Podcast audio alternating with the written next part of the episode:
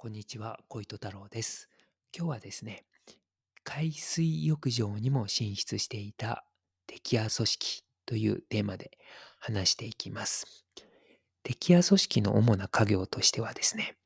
高町と呼ばれる縁日や祭りでの露店営業が挙げられます。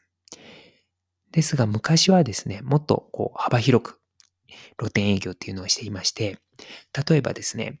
えー盛り場とか、ああいう駅前の路上でですね、敵屋組織が露店営業していました。今ではですね、ああの、今でもですね、あの、そういったところで露店営業している方がいるんですけれども、そういった方はですね、敵屋組織ではなくて、個人で行われています。個人の方が警察組織から、あの、許可を取って行われています。ですがですね、1956年以降、敵屋組織はそういった路上ですね、あの、駅前とか、盛り場での路上での露店営業はダメだよということになってしまいました。ですので、1956年以降、敵屋組織は、まあ、主に縁日とか、あとは、え祭りですね。そういったところでの露店営業が、まあ、主に、えー主になっていったわけですけれども、実はですね、海水浴場にも、えー出店を敵屋組織っていうのはしていました。で、これはですね、まあ最近というか、あの、僕も、まあここ数年ぐらいで知ったことだったんですけれども、ただしですね、結構、いわゆる海水浴場にも結構ね、露店って結構出てた記憶があるんですよ、昔。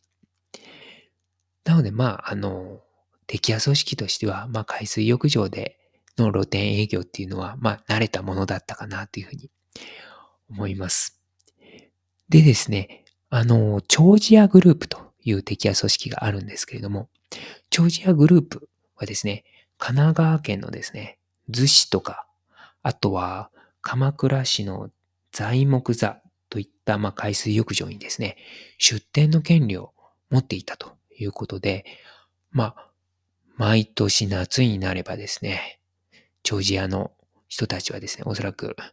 材木座とか逗子の海水浴場に行って、まあ露店営業していたのかなというふうに考えられます。まあ昔はね、結構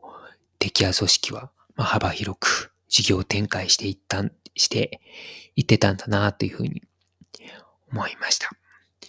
今日は、えーこんなところで終わりたいと思います。最後までお聴きいただきましてありがとうございました。